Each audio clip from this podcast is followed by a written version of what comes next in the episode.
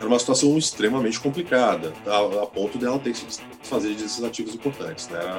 É, é, o que acontece? As empresas que eu trabalhei, elas eram, a, digamos assim, a Oi era o seu cliente. Muitas vezes essas questões de recuperação judicial ela é extremamente complicada.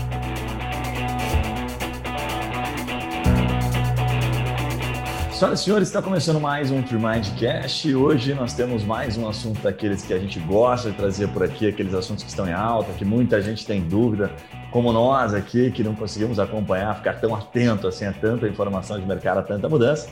Hoje falaremos sobre o leilão do 5G no Brasil, que será a maior de radiofrequência da história do país. Vamos entender o que é esse tal do leilão, o maior leilão de radiofrequência, os impactos para nós consumidores e também meu amigo sobre o leilão da Oi de 16,15, 16,5 bilhões, para ser mais exato, as consequências dessa aquisição aí pela Claro, pela Vivo e TIM, né? E aí, como a gente sempre faz aqui, a gente sempre traz especialistas no assunto. Estamos, estamos hoje com o Francisco Siqueira, 12 anos de NOC, mais de 18 anos de experiência nesse mercado de tecnologia móvel, né?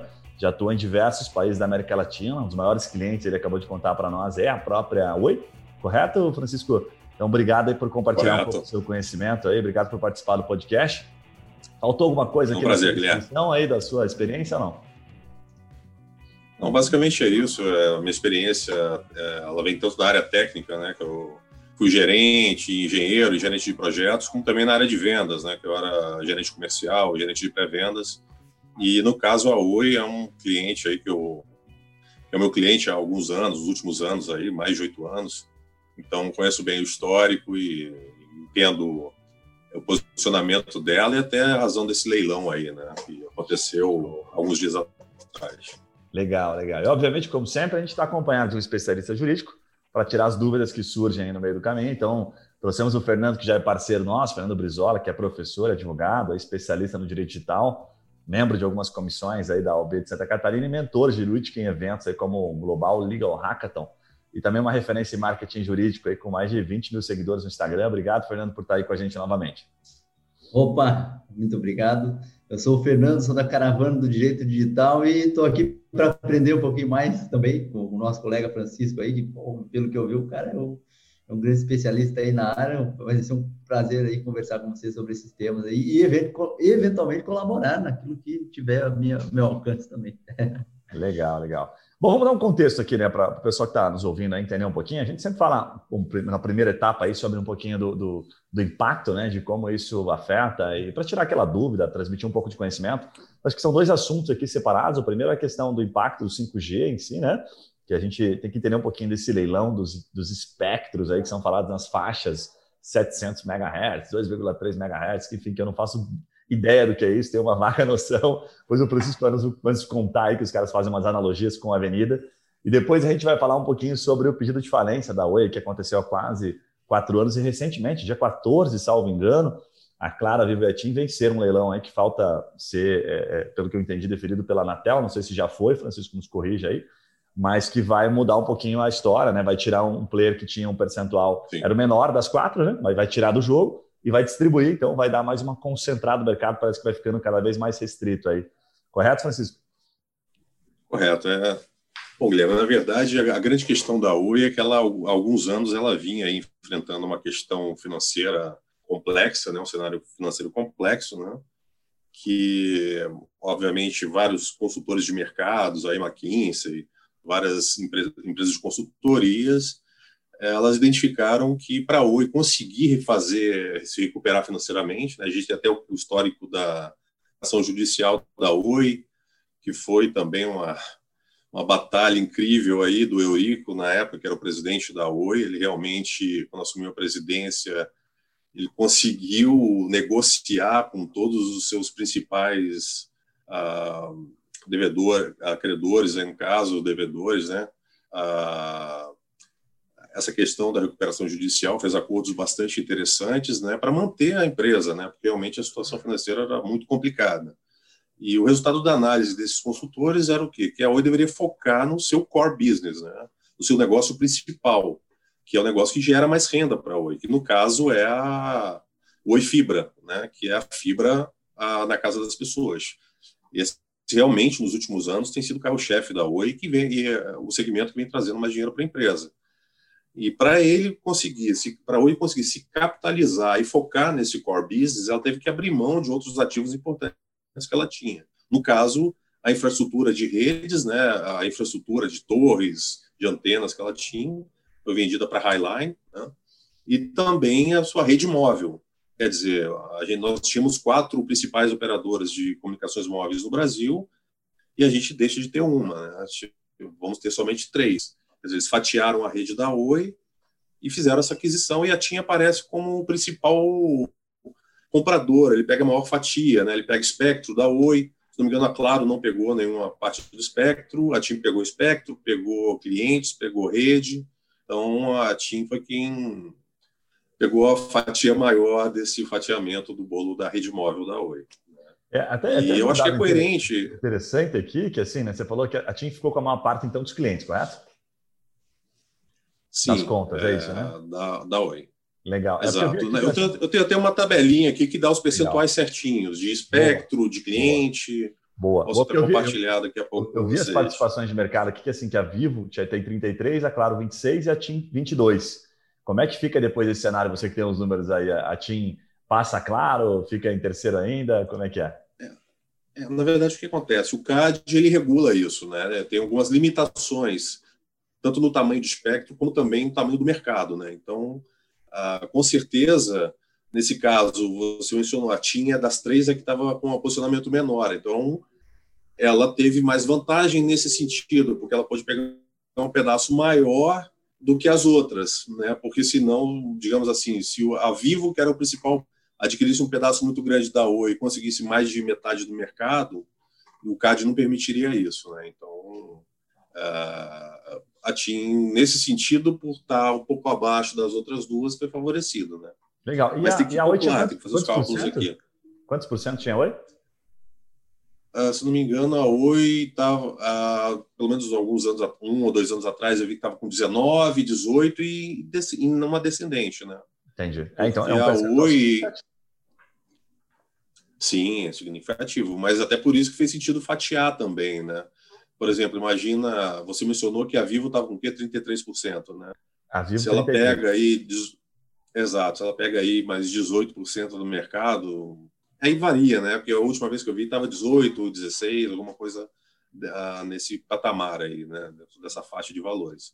Mas é, ela poderia pegar mais da metade do mercado, e o CAD não permitiria isso, né? Maurício, mas você falou aí sobre, sobre a questão até da, da, estra, da estratégia, né, da Oi, enfim, do, do, presidente lá, de apostar mais na fibra, que é um negócio que dava mais lucro e tal. É, mas isso no final é, deu certo ou de fato a empresa está leiloando tudo e, e, a marca vai desaparecer? Não, a marca vai continuar, na verdade. É... Bom, tenho vários amigos dentro da Oi, em vários níveis dentro da Oi. Eu sei que as pessoas gostam, amam a empresa ali, e ninguém quer que a Oi desapareça, pelo contrário, muito menos o Eurico, né, que viu a empresa nascer, ele foi presidente antes da chegada do atual presidente, aí, se não me engano, é o Rodrigo, que veio da TIM, inclusive. É... ele, inclusive, vem ajudando muito ele aí no caso. A ideia não é, a ideia é que a Oi siga, mas com um nicho de mercado específico aí, que é, é onde ela tem força para poder prestar um bom serviço. Porque se você comparar com, as, com, os outros players, a rede de fibra da Oi é a maior que tem, né? é gigantesca. Então, realmente, ela é muito mais forte nesse segmento. Né? Vale a pena para ela. É triste ela ter que se desfazer de ativos importantes, mas para a empresa sobreviver, ela teve que fazer isso e, e focar aí no no segmento que ela tem mais força, né? Que a rede de fibras da Oi é gigantesca no Brasil inteiro. É, que é engraçado que quando a gente vê sobre leilão, enfim, a primeira, a primeira ideia que vem assim, né? Não tá, estava tão claro isso, então é por isso que eu faço perguntas bem de leigo mesmo. Cara, na verdade é uma parte, é só a tecnologia móvel que está se desfazendo. O restante continua, os ativos, bons ativos da empresa estão tá se desfazendo de uma parte. Mas quando a gente vê leilão, assim, recuperação judicial, puta, a empresa fechou, já era, a Oi acabou. Né? então, os clientes de tecnologia. Não, mas realmente era uma situação extremamente complicada, a, a ponto dela ter que se desfazer desses ativos importantes. Né? Era, é, é, o que acontece? As empresas que eu trabalhei, elas eram, a, digamos assim, a ou era o seu cliente. Muitas vezes, essas questões de recuperação judicial é extremamente complicado, porque às vezes existiam dívidas anteriores que, de repente, não iam ser pagas tão cedo. Né? Então, isso impacta no mercado. É um grande player aí que impacta em todos os fornecedores né? de telecomunicações. Cara, ainda nessa linha, até esse movimento é meio tradicional de mercado, né? O Fernando já também já deve ter visto algumas vezes, mas eu lembro de, do movimento que foi feito pela Nextel, lá, que foi comprada pela Claro na época. Eu não lembro qual foi o percentual, você deve Sim. saber, né? Mas que é o tradicional, né? Sim. né? As menorzinhas vão sendo engolidas. Mas quando você trouxe o percentual de 18, 19, é, é que ela estava numa descendente, né? Obviamente, os números por dentro da companhia Sim. a gente nunca sabe. Então, você trouxe aqui que o presidente já disse que puta, não estava tão legal o negócio. Eu até vi um estudo aqui que eles tinham. É o pior, não, eles tinham um maior número de antenas, mas uma das piores frequências. Explica um pouquinho sobre isso e sobre esse movimento da Nextel que claro. você deu para Claro. Esse é o tradicional do mercado mesmo. Bom, na verdade, o que acontece é quando, ah, quando houve o leilão da, das bandas de 4G, ah, você tinha você tinha quatro bandas, tá? Duas bandas, ah, você tinha a, a portadora. A portadora seria o tamanho da digamos assim, da, da frequência disponível para você. Você tinha duas de 20 MHz, são 20 MHz de downlink e 20 MHz de uplink, totalizando 40 MHz. Né? Então, você tinha duas bandas de 20 MHz, foram adquiridas pela Vivo e pela Claro, e você tinha outras duas bandas de 10 MHz. Na verdade, é como se você tivesse três bandas de 20 e uma você quebrou no meio para para os quatro players comprarem suas bandas. Né? Então, o que acontece? A Oi e a TIM adquiriram essas bandas de 10 MHz. O que acontece em termos de qualidade? Quanto maior a banda de frequência que você tem, maior a tua velocidade de transmissão. Tá? E até é, outros fatores, como quantidade de... Você poderia ter, em teoria, até mais conexões simultâneas e uma percepção melhor de qualidade, né? porque você tem uma velocidade de transmissão maior. Porém, o que acontecia? Tanto a TIM como a Oi, eles fizeram uma estratégia de, de crescimento de rede no 4G que nós chamamos, nós chamamos de run sharing, que é o compartilhamento da rede de rádio. Né? Run quer dizer Radio Access Network sharing, compartilhamento. Né? Um compartilhamento da rede de rádio que acontecia.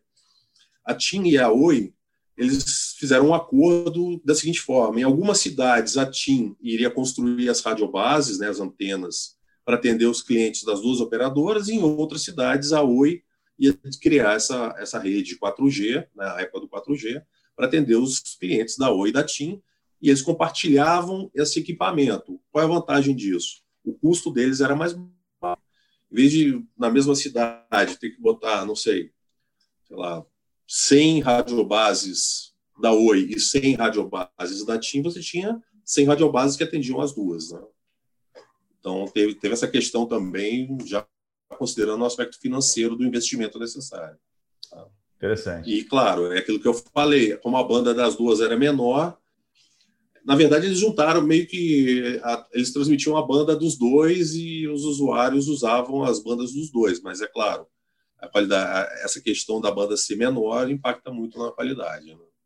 Então, pelo que deu para entender, até nessa linha de, de raciocínio, Francisco, os clientes da Oi seriam divididos, e de maneira bem simples aqui, né? Ah, os clientes, enfim, que, que, usam hoje a Oi, de repente receberiam uma fatura lá falando, agora é a Vivo que cobra, agora é a TIM, o sinal do cara é mudar lá no aparelho. Simples assim, ia chegar lá, ia passar para outra. E por enquanto isso está sendo desenhado, pelo que eu entendi, né? É, na verdade, o que acontece é o seguinte: é, dependendo da divisão, quer dizer, não me engano, tem uma quebra por região ou por estado, onde cada operadora pegou, ah, eu pego a frequência desse estado, você pega do outro, né? Então, pode acontecer, só que isso para o usuário é transparente, né? Mas pode acontecer dele ter que usar uma outra frequência, mas é, dessa essa divisão dos clientes, né? Dependendo da região, cada operadora pegou essa, essa digamos assim, essa planta de clientes para si, né? Um percentual dessa planta de clientes. É, pelo que eu entendi até na então, é, é, isso que vai acontecer. É, né? O cara vai, vai chegar, um, sei lá, o cara era da Oi e de repente vai ser da TIM, vai ser da Claro ou vai ser da Vivo. Isso é um prato cheio, Mas, hein? é claro. Um prato cheio para juizado especial, hein, Fernando? é, é, engraçado porque no Brasil a gente quase que encontra uma paridade na, na, prestação de serviço dessas empresas. Lógico, vai mudar de região para região, tem um sinalzinho um pouco melhor ou, ou, pior, né? Mas, via de regra, você transita entre um, uma paridade de propostas, inclusive.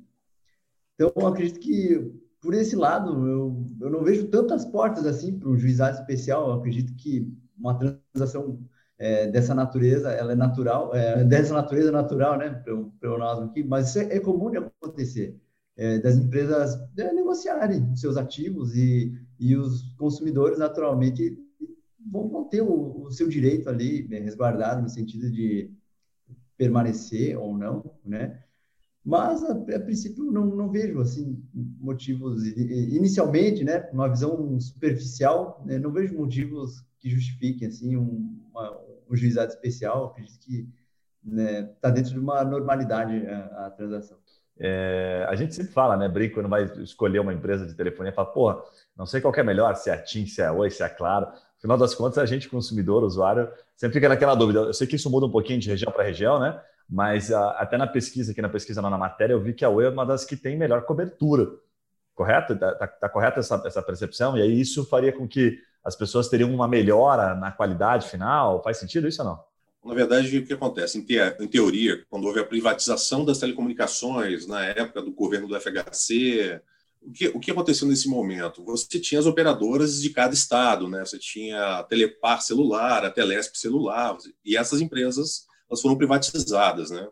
Então, o que acontece? Nessa privatização inicial, você tinha a banda A e a banda B.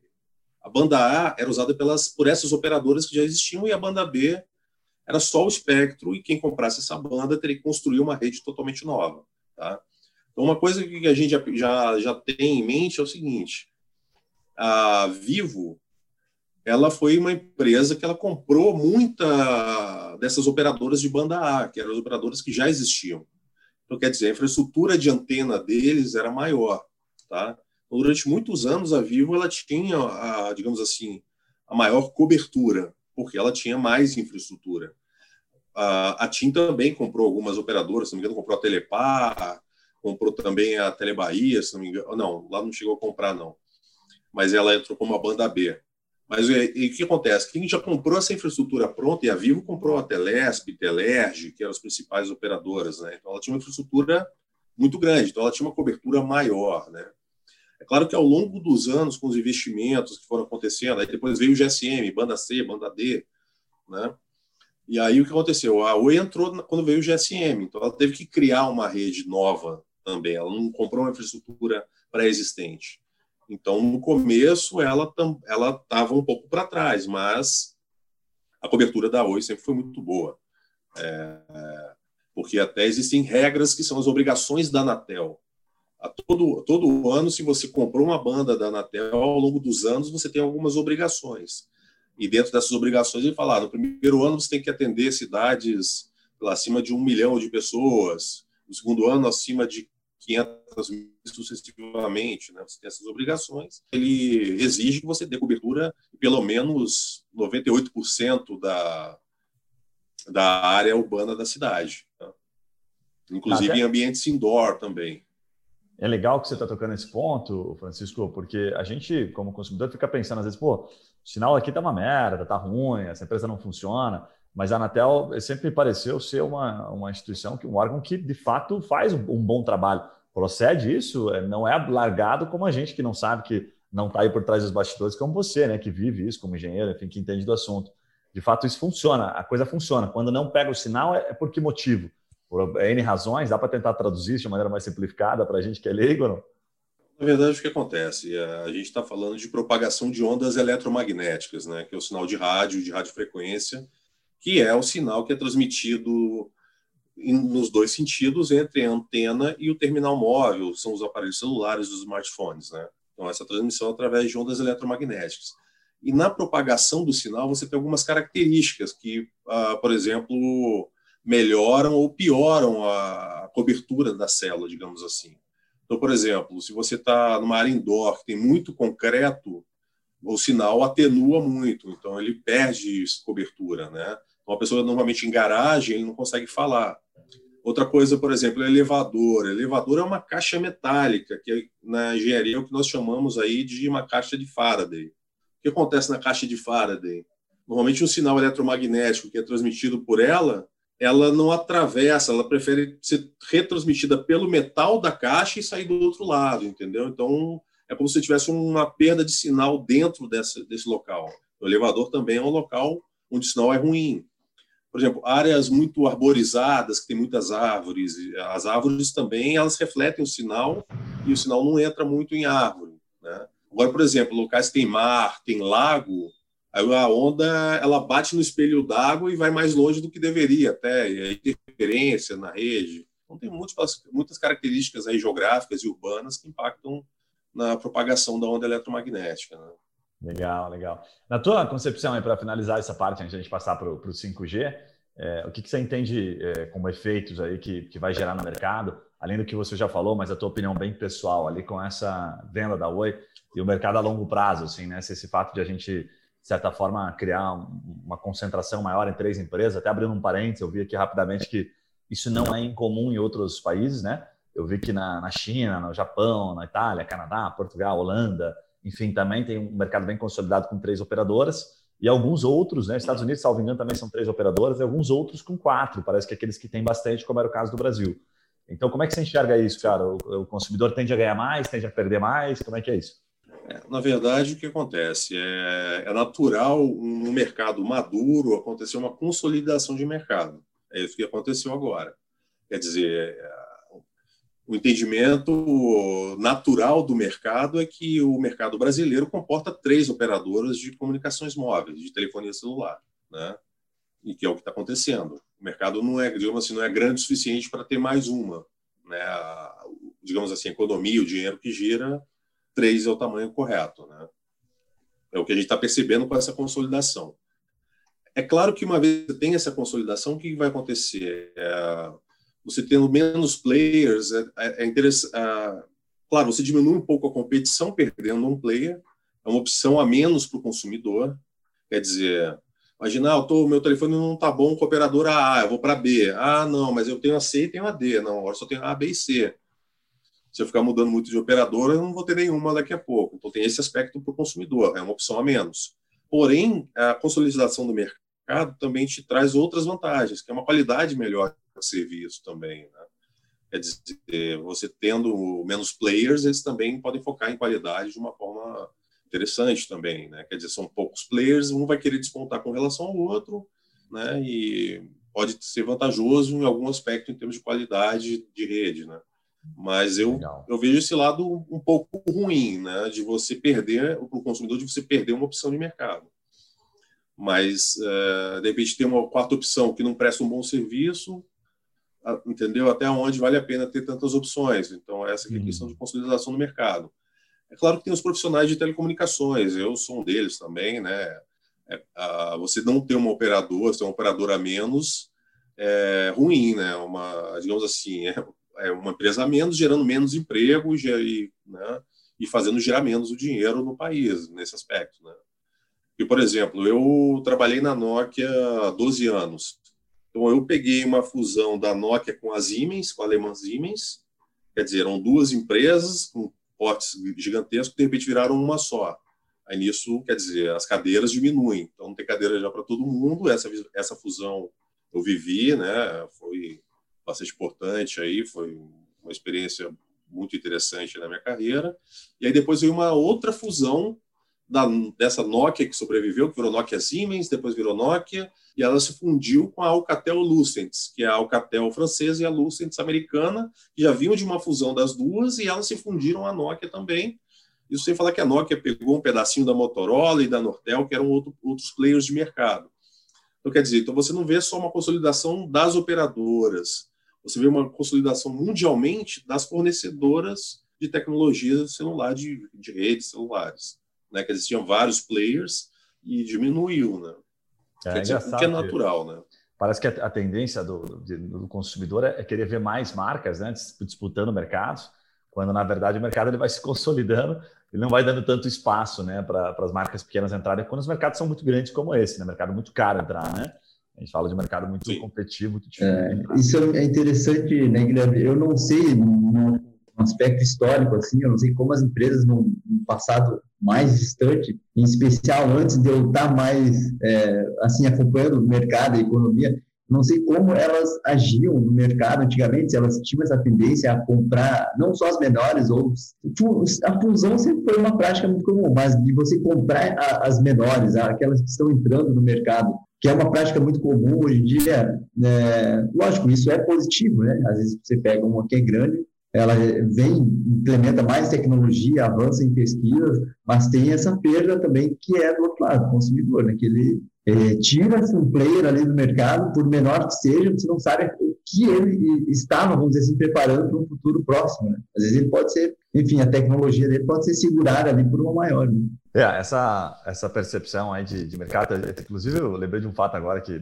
é bem comum lá nos Estados Unidos, né? Diz que o próprio governo, salvo engano, está tá processando ali, alguns estados estão processando a Apple, enfim, outras empresas grandes lá por monopólio de mercado muito forte, assim, né? Por aquela consolidação muito grande, o que é um movimento meio, meio tradicional, não tem como voltar, né, cara? Aí você pega lá uma Amazon da vida que, porra, metade de tudo que, que é entregue nos Estados Unidos é da Amazon, mais do que a metade, né? Aí você, pô, você fica naquela, até quando a empresa deve ser penalizada por prestar um puta num serviço que todo mundo quer. então você fica naquela. Não, mas aí, mas aí tem outras questões também, né? Porque o que acontece é uma tendência de mercado é o que as pessoas chamam de data driving. Quer dizer, a empresa, ela através de análise de dados, ela tomar as decisões dela, não por suposições, mas sim baseada em dados bem estruturados, né? E essa que é a questão, que a Google tem acesso a uma quantidade gigantesca de dados, que é o que nós chamamos de Big Data e Analytics, né? Quer dizer, Big Data é um volume gigantesco de dados, aí você tem o Analytics, que faz as análises, o processamento dessas informações e tira os insights, né? Que aí você entende melhor o mercado. Então, realmente, o volume de informações que a Google tem acesso é tão gigantesco que ela naturalmente vai se posicionar estrategicamente melhor que as suas concorrentes. E, mas eu entendo, tem que, digamos assim, o Estado tem que controlar isso um pouco também, porque senão, daqui a pouco a Google vai dominar que os países, né, né, digamos assim, vai ter mais força que as nações. Né? Ô Francisco, vamos entrar nesse assunto aqui que eu acho que tem, pô, tem bastante dúvida aqui para a gente tirar contigo. A gente quer muito ler, tem que aproveitar quando vem gente especialista assim. Cara, primeiro conta para nós que, que é o, o tal do, do 5G é a lógica que a gente está acostumado, passa do 4 para o 5, muda alguma coisa em termos de tecnologia. Estou perguntando, mas é bem leiga, mesmo que é para você explicar. Não, cara, 5G é outra pegada, velho. É um negócio que vai ser muito melhor do que o 4G, do que era o 3G. Tá, faz sentido ou não? Ele segue uma evolução tradicional? Sim. Sim, faz sentido, né? Ah, só para vocês entenderem essa questão do, do, dos Gs, né? 2G, 3G, 4G, 5G. O G quer dizer a geração da tecnologia de comunicação móvel celular. Né? Então, o que acontece? O 1G eram as tecnologias analógicas. Né? Tinha AMPs, a, você tinha tecnologias onde não era uma tecnologia digital, ela era uma tecnologia analógica. O que, que, o que acontece por ela ser analógica? Ela pode sofrer mais interferência, você não consegue decodificar o sinal tão bem do outro lado, e também a questão de segurança, criptografia. Eu me lembro que eu trabalhava na Ericsson na época do, do antes do 2G, na época do 1G para 2G. Eu tinha um aparelho da Ericsson, a gente sabia os códigos, a gente digitava um código e sintonizava uma frequência. E se tivesse alguém conversando, você poderia ter acesso a essa conversa, né? O que, pelo que eu entendia por lei, o problema não era acessar, e sim o que você fazia com essas conversas, né? Mas eu, a gente sabia esses códigos, a gente testava e realmente funcionava. A gente via isso. Aí veio a segunda geração, o 2G, que aí veio o GSM.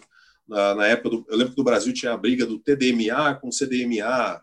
Algumas operadoras e alguns players eram TDMA, e outros eram CDMA. E tinha uma briga, e aí depois veio, chegou o GSM também, é de segunda geração. A de grande diferença aí é o quê? E a comunicação é digital, então ela tem uma criptografia mais segura e ela tem uma qualidade, digamos assim, uma capacidade capacidade de decodificar a informação transmitida é melhor, então ela é mais robusta, né? Esse é o, é o 2G. Aí veio o 3G.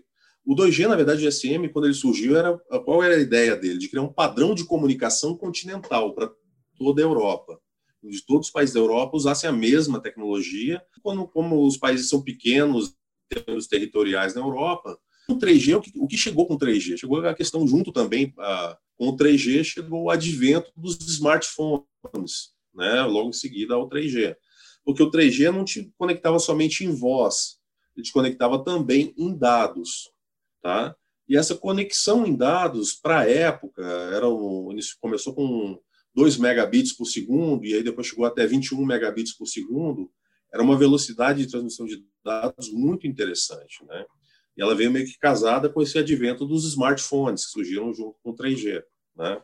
Então, o 3G também ele já surgiu para ser um, um, um, padrão não só continental, mas sim global, que o mundo inteiro usasse a mesma tecnologia. Né? Então, ela nasceu com essa ideia de ser global e também de transmissão de dados para permitir acesso à internet e além da conexão de voz também. Isso, isso também quando você quando fala chega o 4 mundo inteiro, desculpa te cortar, Francisco, mas só para ficar claro. claro até para quem nos ouve aqui, porque a gente gosta de deixar a coisa bem simples. Quando você fala assim, puxa, para o mundo inteiro falar a mesma língua, né? No caso do 3G, foi ali que deu o primeiro passo para dar uma globalizada. Isso é principalmente por um aspecto Isso. econômico também, né? De, puxa, o celular produzido claro. na China funcionar no Brasil e vice-versa, correto? É, exato, mas é, nem sempre só porque o que acontece? Apesar de usar muitas vezes alguns países têm frequências diferentes designadas para essa tecnologia. Por exemplo, o 3G é o, MTS, igual a gente tem o GSM para o 2G, a gente tem o MTS para o 3G, que é o Universal Mobile Telephone System, que é uma tecnologia para ser universal mesmo, né? Só que o que acontece, dependendo da parte do mundo, por exemplo, o MTS nos Estados Unidos, se não me engano, era na banda de 500, no Brasil era na banda de 2,100 MHz, nos Estados Unidos 1.800 MHz. Em cada região do mundo ela estava numa frequência diferente. Então, por isso que era importante, quando você comprava um celular de fora, você vê as frequências de operação se eram compatíveis com a do Brasil, com as frequências do Brasil. Tá? Perfeito. Mas a tecnologia em si é universal. Legal. O que muda é a, a frequência. Bacana, bacana tá? demais. Aí, a, após o 3G, o que aconteceu? Chegou o 4G, que é o LTE, quer dizer Long Term Evolution. Tá? Então, o que acontece? No LTE, eles trazem também um, um segundo aspecto, que quando tiver conexão de dados, não é só a velocidade em megabits por segundo que é relevante. Tem um outro aspecto que é relevante para a experiência do usuário, que é a latência. Tá? O que é latência? Latência basicamente seria o tempo de resposta. Vamos dizer que eu estou digitando aqui um, um site qualquer, www.xpto.com. A latência seria o, momento, o tempo que leva desde quando eu dou o enter para acessar essa página é o tempo que leva até ele ir ao servidor desse, dessa página e me trazer o primeiro bit de dado dessa página. Então, esse looping de tempo é a latência. Tá? Então, quanto menos a experiência do usuário. Então, você, ele, o 4G seria esse outro aspecto relevante. Não é só aumentar a velocidade da transmissão de dados. No caso do 4G, era 150 megabits por segundo na primeira fase, 4,5G era 450 uh, megabits por segundo por célula. Né? Caramba! Que era um valor muito mais alto do que o 3G, é um valor incrível. Né? Então, e também a latência, ela fica num, em patamares muito baixos, de 10 a 20 milissegundos. Se você olhar as tecnologias anteriores, eram centenas, né? 120, 150 mega, uh, a latência. Com o 4G, ele passa a ser de 10 a 20 milissegundos. Tá? O 4G ele inseriu esse novo aspecto. Além da velocidade, então, a latência também, que esse tempo de resposta é relevante. Tá? E aí o que acontece? No, com a chegada do iminente agora do 5G, né, que verdade no Brasil atrasou, mas ativo em função dessa demora na, na, na, venda da rede móvel da Oi, eu acho que não fazia sentido esse leilão aparecer antes disso, né? Afinal de contas, as outras operadoras que compraram a parte da Oi, elas fizeram um investimento aí, e de repente, antes de fazer esse investimento, saber se vai conseguir fazer esse investimento, já ter que investir numa, em outro espectro, né? Então, é, eu acho que estrategicamente foi bom o, leilão do 5G está acontecendo somente em 2021, para o mercado se estabilizar primeiro, e aí cada operadora definir sua estratégia e entender que, que que fatia, ou que frequências que eles vão adquirir aí nesse novo nesse próximo leilão. Né? Eu pensei aqui, só complementando a questão pensei, do 5G. pensei aqui só fazer uma, uma brincadeira, uma pausa rápida. Pensei o seguinte: se os caras invertessem, né? Primeiro leilou ali o 5G, aí os caras gastam dinheiro no 5G e falam: puta, agora nós temos que comprar a Oi aqui, precisamos que vocês três comprem a Oi. Pô, já gastei tudo que eu tinha. Fudeu agora para comprar a Oi. Ninguém ia pagar nada pela Oi, né? Exatamente.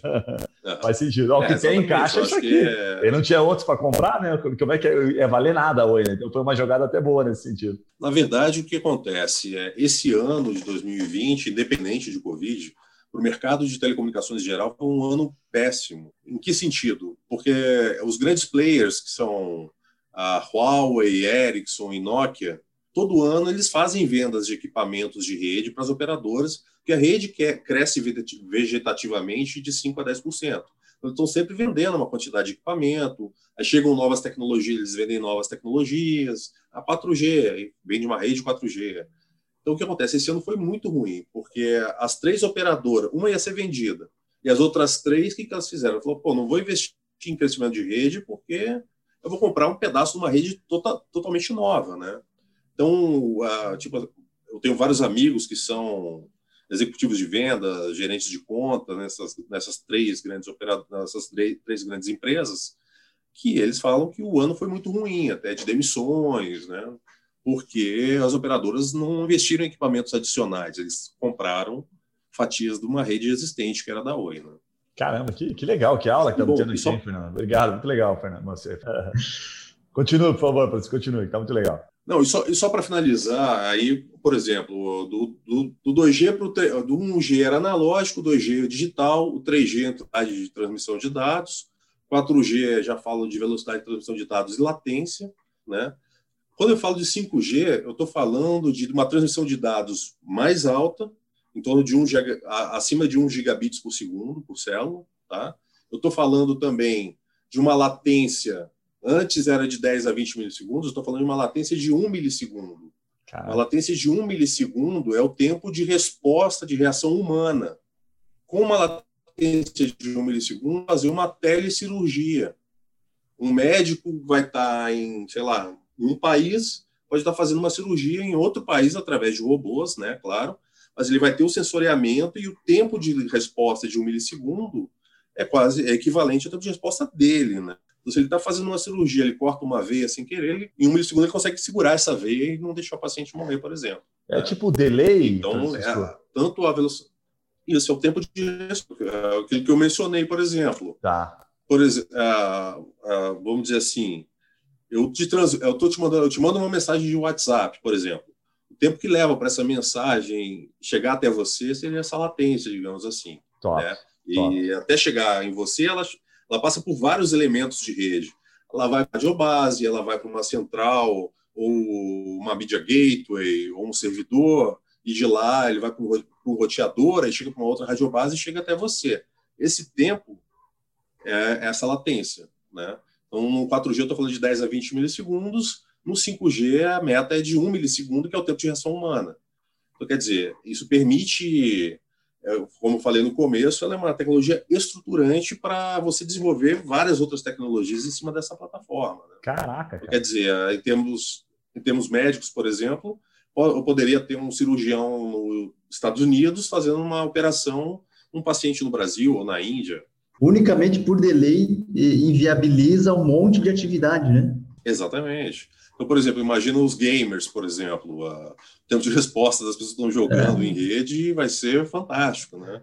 Eu tenho a justificar que o meu baixo desempenho, muitas vezes, é totalmente culpa do delay. Ótimo. faz sentido, faz sentido. Beleza. E, e tem uma terceira questão. Da mesma forma que o 4G inseriu a latência, o 5G inseriu um quinto aspecto, que é o que? A a quantidade de conexões massivas. O que acontece? Até o 4G, a quantidade de conexões simultâneas que você podia ter é limitada, o número de usuários conectados simultaneamente.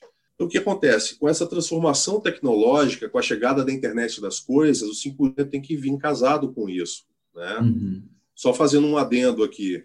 A revolução da internet ela tem três fases principais, e a terceira está chegando agora. A primeira foi a internet normal, que é a banda larga fixa, né, que ela conectava lugares, ou residências ou escritórios, onde atendia uma família, por exemplo, ou funcionários de uma empresa.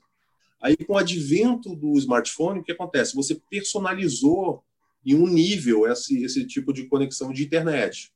Conecta mais lugares, você conecta pessoas. Cada pessoa tem o seu smartphone e cada pessoa tem a sua conexão individual das coisas, o que está acontecendo? Você vai personalizar mais ainda. Você não vai conectar só a pessoa, você vai conectar a pessoa com aquilo que é periférico à vida dessa pessoa. Como, por exemplo, a máquina de lavar, a geladeira, a casa vai estar conectada, quer dizer, todas as coisas ao redor dessa pessoa você está individualizando um nível a mais. Todas as coisas ao redor dessa pessoa vai estar, vão estar, estarão conectadas à rede também. Por isso, ter internet das coisas, o Internet of Things, IoT, né, que é muito comum. Francisco. Tem gente que fala sobre IOE, que seria, só para concluir, seria o Internet of Everything. Não seria só de coisas ou de pessoas, seria internet de everything, de tudo, né? IOE. Né? Então, o 5G, ele conseguir uh, ter essa quantidade gigantesca de conexões simultâneas, ele precisa aumentar o número de conexões simultâneas. Então, ele traz esse terceiro aspecto aí também. Tá? O Francisco, tu tocou num ponto que eu acho que é interessante, tu falou dessa, desse aumento da capacidade eh, e o volume de conexões. A gente, no direito, nós enfrentamos um problema relacionado ao esgotamento da distribuição do número de IP, que aí depois passou a ser distribuído o mesmo número de IP para várias pessoas ao mesmo tempo. Isso aí, no processo, gera um, um, um problema, enfim. Certo. Com, com o advento aí do, do 5G, vai precisar de uma nova tecnologia para fazer redistribuição de IP ou a gente vai poder usar o IPv6 aí que vem sendo implementado? Não, o IPv6 ele já é transparente, né? Ele já está em, já é utilizado, já é difundido, né? Isso não, as redes já estão prontas para o IPv6. Só que o que acontece é o seguinte: na comunicação móvel celular, você tem algo que é chamado de ancoragem, tá? É um processo um pouco diferente. Quando você está numa fibra que chega na tua casa, o teu endereço IP está determinado, né?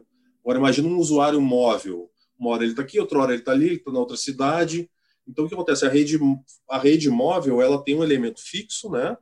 que ele pega esse endereço IP fixo, e aí ele cria um outro endereço IP que ele, independente de, de onde esse usuário esteja, ele, ele vai fazer essa ancoragem, né? Uhum. Ele, é como se ele criasse um endereço IP dentro da rede dele e amarrasse esses endereços IPs de cada radiobase onde esse usuário for passando e não estiver em movimento, ele faz essa conversão entre aquele endereço da rede dele com esse endereço IP da rede externa. Né? Uhum. A gente chama de ancoragem. Né?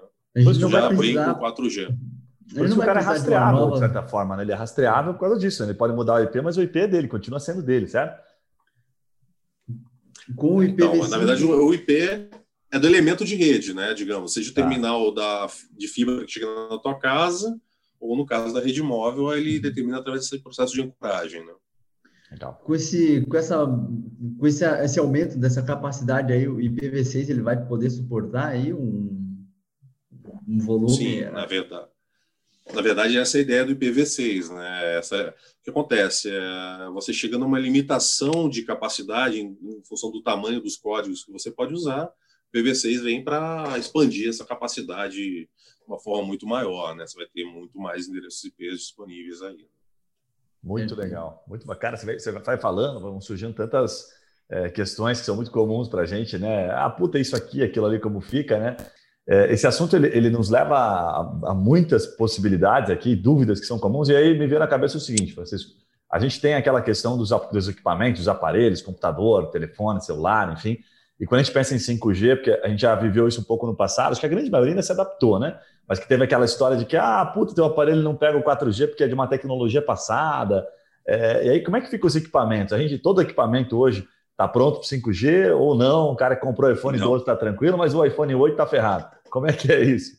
É, não, exatamente. É, o que acontece? Para cada nova tecnologia, você tem moduladores e demoduladores diferentes que te permitem ter uma taxa de transmissão mais alta ou mais baixa, até em função da tecnologia que existe ou que está chegando, tá? Então, o que acontece? O ecossistema ele tem que avançar junto. Tanto a, os fornecedores de rede, equipamento de rede, eles têm que estar na mesma versão tecnológica que os fornecedores de terminais móveis, de aparelhos celulares ou de smartphones. Então tem que é, isso é um problema que eu mesmo já enfrentei algumas vezes, que eu era executivo de vendas, né, quando eu trabalhava na Nokia, eu ia para minha para o meu cliente, que era uma operadora, e ele olhava e falou: peraí, deixa eu buscar aqui na planta de, dos meus usuários quantos por cento dos meus usuários tem o terminal compatível com essa tecnologia que você quer me vender.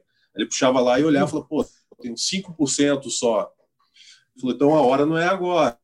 De repente, o ano que vem eu compro essa nova tecnologia mirabolante, porque hoje só 5% da minha rede vão desfrutar. Ou então, de repente, o cara olhar e falar, não, espera aí, esse 5% aqui é o pessoal que está ali no Leblon, que eles são influenciadores e é interessante para mim. Ah, não, então beleza, eu vou adquirir uh, essa tecnologia para já dizer que eu fui o primeiro que lancei, por exemplo. Caraca, que então, legal. Tem cara. várias questões estratégicas que você tem que saber abordar o teu cliente, né? E realmente isso acontece.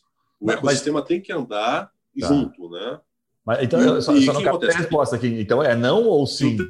3GPP, você tem que ter um terminal com a release de software. O que acontece? Tem um órgão que é o 3GPP, ele normatiza as releases de versão uhum. de software. Por exemplo, a release 8, ou sei lá, release 9, tem várias releases que o cara falou agora saiu 4G, que é até 150 megabits por segundo.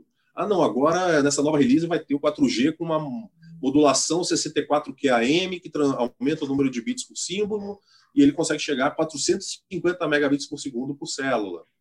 Aí, entendeu? E assim vai avançando. Aí chega o 5G, é uma nova release de software. E o que acontece? Essas releases elas já prevêem as funcionalidades tanto do lado da rede como do lado do terminal. Então, a versão do terminal, vamos dizer assim, o celular que eu tenho hoje, por exemplo, não é, ele não funciona. Ele é 4G, mas ele não é 5G. Ele comprar um novo celular para ser 5G. Tá? Você consegue dar uma, dar uma ideia, só para ficar mais claro ainda, Francisco, de que celulares que, que já vão estar tá aptos ao 5G, tipo assim, cara, o celular que saiu esse ano, tem alguma relação para ficar Sim. fácil? Eu sei que tem algumas complexidades, né? É, eu já vi algum, eu já vi pelo menos os, os últimos modelos aí da, de iPhone, né, da Apple. Eu vi que a Motorola também lançou, a Samsung também lançou. Foram os três que eu tenho em mente aqui mais rapidamente, que são os que estão mais na ponta da tecnologia, né? Eles já têm terminais aí que são 5G. Se o tá? cara comprou, quer dizer Galaxy que... já é. é. Sim. Se o cara comprou o telefone na Black Friday agora achando que fez um puta negócio, a hora que chegar janeiro aí que, é, que o 5G passar a funcionar, ele fala, puta merda, peguei um celular com a tecnologia antiga, mais ou menos isso aí, Francisco, não? Exatamente isso. É por isso que é importante você ler as especificações técnicas do aparelho que você está comprando, para você ver se ele é compatível com 4G, com 5G. É importante dar uma lidinha lá, vale a pena ali a, a configuração dos equipamentos. Cara, eu estou pensando aqui, Francisco, uma viagem aqui, aí pensamento como empresário, né? Mas eu fico pensando que as empresas, imagina a correria da empresa, se tem isso ou não, para desovar, né, cara? A quantidade de celular no 4G, a mudança da tecnologia, o que exige das empresas, falando, não, precisa desovar o telefone no 4G, porque daqui a pouco todo mundo vai querer comprar pô do 5G, e o 4G fica parado no estoque. Rola isso mesmo, Francisco, esse jogo de mercado, assim, ou eu estou viajando? Sim, sim, rola. Com certeza acontece. Mas normalmente oper... o que acontece também é o seguinte: as operadoras são poucas, né? Agora eram quatro, agora são três grandes no Brasil. Aí, né? tá aí. Então elas têm muito poder de barganha nessas negociações. Ela pega o telefones antigos e fala, cara, eu só compro o seu 5G, mas você leva isso aqui embora. Tem isso também, né? Tem empurra, esses acordos. É, próximo. é com qualquer acordo comercial. Exato. Quem tem mais poder de barganha usa essa força para conseguir negócios melhores para si, né? Então, é isso. Como tem poucas operadoras e vários fornecedores de telefone, então. Legal, legal. Isso é Cara, relevante na negociação. Muito bacana, muito legal, uma puta aula mesmo. Acho que eu, eu nunca tinha entendido tanto sobre o assunto. Entendi um pouquinho mais, né? Porque é muita informação, é muito difícil. Sim. Os termos são muito desconhecidos para nós, né? É, então, agradeço demais. Eu tinha uma pergunta final aqui, não sei se o Fernando tem mais alguma pergunta, que eu via na matéria, estava tentando entender essa relação do, do, que você já falou um pouquinho, né, sobre essa questão das, das faixas aí, né, do, do 700 MHz, 2,3 MHz, 3,5, enfim, que são é, é feita uma analogia com avenidas, como se as avenidas estivessem aqui, né, em cima de nós aqui passando, e a gente vai, vai usando essas conexões e, e que pelo que eu entendi, esse leilão do 5G ele é como se fosse um. Ele, ele exatamente. Ele, da onde vem esse leilão? Quem que é dono do 5G? Sabe? Só para ficar claro isso, né? Para ver se eu entendi corretamente, porque deve ter alguém que também não tem até a mesma dúvida que eu. Explica um pouquinho isso, por favor, Francisco. Perfeito, vamos, vamos lá. É, o que acontece? Tem duas coisas que são associadas, mas são coisas diferentes, tá? só para a gente entender. Então, por exemplo, uma coisa é o espectro de frequência que a operadora compra e se torna um ativo, ela paga caro para poder transmitir nessa frequência no espaço né, aéreo do país. Então, quem é dono dessa frequência é o governo, digamos assim, né? Perfeito. O Poder Executivo ou até vamos falar de uma forma mais ampla, seria a população brasileira, porque é o nosso ar aqui, né? Ok. Os nossos representantes regulam. E uma coisa é a faixa de frequência. Outra coisa é a tecnologia que vai estar transmitindo nessa frequência, tá? Então, por exemplo, vamos, vou, vou só exemplificar para vocês entenderem.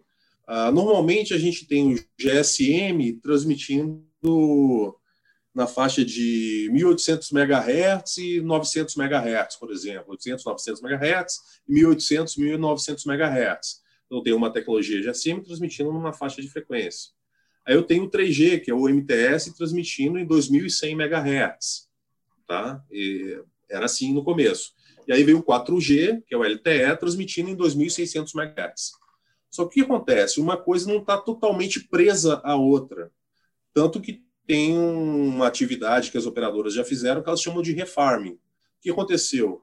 Muitas operadoras liberaram um pedaço da banda de 1800 MHz, onde tem o GSM, usaram umas funcionalidades para compactar e melhorar o uso do espectro e liberar uma parte do espectro para ativar o GSM em 1800 MHz. O GSM não, perdão, o LTE na faixa do GSM. Então, quer dizer, a faixa, a frequência da operadora e a tecnologia que ela bota ali diz respeito à estratégia de negócio dela. É claro que ela não pode simplesmente desligar o GSM, porque tem gente que usa o GSM. Uhum. Ela tem que entender isso na estratégia dela. Mas é, é que acontece. Eu peguei uma faixa de GSM e ativei uma portadora e comecei a transmitir em 4G nessa portadora. Uma coisa que é importante, muito relevante a gente entender com relação ao espectro é o seguinte: quanto mais baixa a frequência, tá? menor a perda de propagação no espaço livre. Então, o que acontece com isso? Meu sinal vai mais longe. Então, em frequências mais baixas, as minhas células têm coberturas maiores. Em frequência, só que só que acontece, mas a quantidade de frequência ela é restrita. Então, a minha capacidade não é tão grande. Então, eu tenho muita cobertura e pouca capacidade. À medida que vou subindo o valor da frequência de transmissão, o que, que vai acontecendo? a cobertura da célula vai reduzindo, a minha cobertura é menor, só que a minha capacidade é maior, eu consigo conectar mais pessoas naquela célula. Tá? Então, o que está acontecendo agora? Por exemplo, se eu estou numa área urbana densa, muito densa, eu vou ter que ter muitas células para atender aquela demanda de capacidade altíssima de várias pessoas que moram nas metrópoles. Perfeito. Eu posso usar uma frequência mais alta, a minha célula vai ser um pouco menor, mas a capacidade é tão alta que eu já ia ter que botar uma célula para atender cada pedacinho da cidade. Agora, se eu for, por exemplo, para uma área rural, onde eu quero usar o 5G para desenvolver, sei lá, ceifadeiras, equipamentos agrícolas autônomos, lá eu não tenho uma densidade tão grande populacional. Para mim é interessante que a minha célula tenha uma cobertura maior. Então, aí faz sentido usar uma frequência mais baixa, como 700 MHz ou 450 MHz. Cara, então, isso, é, isso é relevante legal, a gente legal. Fazendo uma analogia, quase se fosse o tráfego aéreo ali em São Paulo, né? Quanto mais, quanto maior o tráfego isso. aéreo, você tem que elevar um pouquinho, vai voando um pouquinho mais alto, né? Sim, é, e na verdade o que acontece é, é até correlacionado com a densidade populacional, né? Onde você tem uma densidade maior de habitantes por metro quadrado, onde você tem menos, né? Então, vai precisar de mais capacidade ou de menos capacidade, né? Você vai ter menos pessoas conectadas ou mais pessoas conectadas. Cara, isso é Então, basicamente é isso. Agora, o que está... Legal. Exato. Então, o que acontece? É, é aquilo que você falou, como se cada frequência fosse um, uma rodovia de dados. Só que as frequências baixas, a rodovia, ela, digamos assim, ela chega mais longe, mas ela tem menos pistas digamos assim, fazendo essa analogia. Uhum. Na frequência mais alta, a rodovia não vai tão longe. Só que ela tem 4, 5, 6, 10 pistas. Então eu tenho um monte de carro transitando ali por ela, fazendo essa analogia da, das muito legal. aí que você mencionou. Tá? Muito, muito Então é isso. Muito legal. Agora, se eu não me engano, o que esse próximo leilão ele tem quatro bandas que estão chegando. É, se não me engano, é 450 MHz, é, não, desculpa, 700 MHz, 2.3, 3,5 e 26 MHz. 26 MHz é um negócio. Nossa. Absurdo, é muito de, tá muito fora da faixa padrão, entendeu? É, é bem distante, e né? Do que, do que tá vai ter muita capacidade. Exato, normalmente você tem aí de 450 a 2.6, agora tem a, a de 3.5 GHz, né, que seria 3.500 MHz, já, já tem uma, já está acima, né, quer dizer, você vai ter células menores, mas com uma capacidade altíssima. E aí agora estou falando de 26 uh, MHz, um negócio muito fora, né? E, e qual a consequência disso também em termos de infraestrutura de rede celular? Antes você tinha uma, uma quantidade de umas torres altas que cobriam várias áreas da cidade. À medida que você vai tendo mais capacidade, você vai diminuir, você vai essa, essa torre e bota duas torres menores para aumentar a capacidade e atender a população que cresceu, por exemplo. Como no, no 5G a gente vai, a cobertura vai ser muito pequena, então vai ser necessário praticamente eu ter uma anteninha em cada poste de luz da rua, por exemplo. Entendeu? Então vou ter um monte de hotspotzinho nas áreas mais densas da cidade. Então, vou ter muita infraestrutura, essas antenas que a gente vê no topo de prédio, a gente vai ter que ver umas anteninhas que, claro, vão ter que ser mais bonitinhas, mais camufladas, para não poluir tanto a, o mobiliário urbano, né, a paisagem urbana, mas a gente vai ter praticamente uma célula em cada poste de energia. Né? A quantidade de elementos de rede vai ser muito maior, é o que a gente chama de small cells, são as células que uma cobertura menor, mas para atender uma demanda de capacidade naquela, naquele ponto, naquele hotspot. Né? Muito legal, cara, muito bacana. Que puta aula, que puta aula. Legal. Pô, Francisco, agradeço demais. A gente estourou até o tempo aqui do podcast. Dá para ficar uns dois dias falando com você sobre isso, porque a gente vai falando aqui, vai viajando, vai aprendendo, vai ficando mais fácil, parece, né? Que você vai repetindo a informação e as analogias vão ajudando. Então, agradeço demais pela tua participação. Peço para você deixar aí uma, uma mensagem final e também deixar as suas informações de contato para as pessoas que quiserem conhecer um pouquinho melhor o seu trabalho, conhecer um pouquinho melhor o seu histórico, falar com você claro. sobre isso? Como é que as pessoas te encontram aí? Bom, uh, inicialmente eu acho que a, primeira forma de me encontrar é através do LinkedIn, né, que é uma rede social aí profissional, né? Tô, vocês podem pegar meu contato lá. Meu nome é Francisco Rocha. Vocês estão, imagina vocês estão vendo meu rosto aqui nessa videochamada, aqui nessa videoconferência. Então, provavelmente vocês devem me encontrar por lá.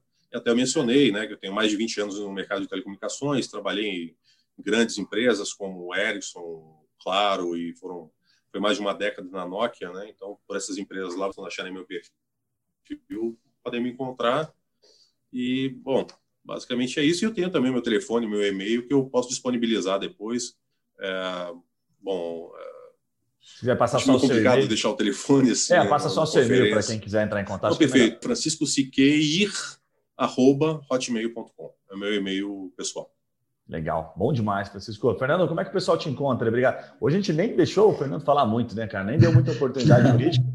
Eu falar, acho cara. Que... Fernando, Francisco desculpa. não deu brecha, hein? Eu acho que é, é mais muito previsível, cara. Eu vim aqui mesmo, olha, para aprender mesmo, porque realmente, cara, é um tema que é novo, não adianta, né? Eu, particularmente, ainda não estou tão ambientado com o tema ainda e naturalmente vou precisar entrar é, mais a fundo em algum momento. Uh, bom, meu Instagram lá é o direito ponto digital, né? A gente conta mais história lá, fala umas bobagens, brincadeira. E é isso aí. Sobre direito digital, mais, mais especificamente contencioso, digital, LGPD, é, é isso aí. Sabe o que, que é bacana? O convite está aqui mais uma vez. Oh, imagina, o Francisco, você trouxe uma, uma dimensão, Francisco, para nós, de quando a gente fala aqui do direito, a gente fala que direito está em tudo, né? Então, quando você fala assim, pô, a chegada do 5G, a chegada do 5G está aí né? Tá aqui em janeiro. Aí você fala assim, iminente. É, o que, que, que, tem de trabalho para advogado? A gente tem essa missão aqui de provocar, por isso a gente traz assuntos diferentes. E hoje deu para ver claramente né, que você vai ter empresas desenhando novos serviços, sabe? A partir de uma tecnologia em que precisa ter advogados que entendam sobre a tecnologia, entendam os impactos daquilo, para que ele construa, por exemplo, contratos, modelos de risco, que vai ter empresa correndo risco em função do serviço que ela vai prestar, pelo delay que vai deixar de existir, teoricamente. Então, cara, tudo, o direito está envolvido em tudo. Né? Então, é muito legal o cara Exatamente. abrir a cabeça, porque ele vai ver a oportunidade, né? Não, Guilherme, e tem, e tem vários cases também que eu posso falar, por exemplo, na época que eu trabalhava no, na Claro, algumas vezes no contrato de locação do espaço onde estava a torre, no contrato especificava tecnologia GSM, papapá, papapá. Aí na hora que você ia lá botar o 3G, o cara falou: não, não, o contrato aqui é só GSM, ó. Você botou a tecnologia, essa tecnologia que você botar não é essa. e aí fazer um novo contrato. Tem vários impactos jurídicos aí, fato, como fato. qualquer empresa de grande porte, num segmento relevante. Né? Muito bom, muito Em várias bom. situações. Legal demais. Para você que está nos acompanhando, já sabe, se está ouvindo aqui pelo podcast, clica lá em seguir no nosso podcast, você vai estar sempre consumindo conteúdo de rico, assim, de valor. A gente sempre traz convidados assim que manjam do assunto para dar aulas como foi hoje aqui com o Francisco, com o Fernando também, que participou com a gente. Se você está vendo pelo YouTube, não esquece, deixa o seu, o seu, o seu, o seu likezinho aí, o seu comentário. Lá no Instagram também, quando você estiver vendo essa live aqui, ou se você estiver ouvindo, você certamente já vai ter a thumbzinha, o layoutzinho aqui desse episódio para você comentar, para você deixar lá um abraço e dizer como, como foi, se foi útil para você essa informação. Fechado? Galera, um abraço e a gente se vê no próximo podcast, no próximo vídeo aqui com você. Um abraço, valeu, gente. Até mais.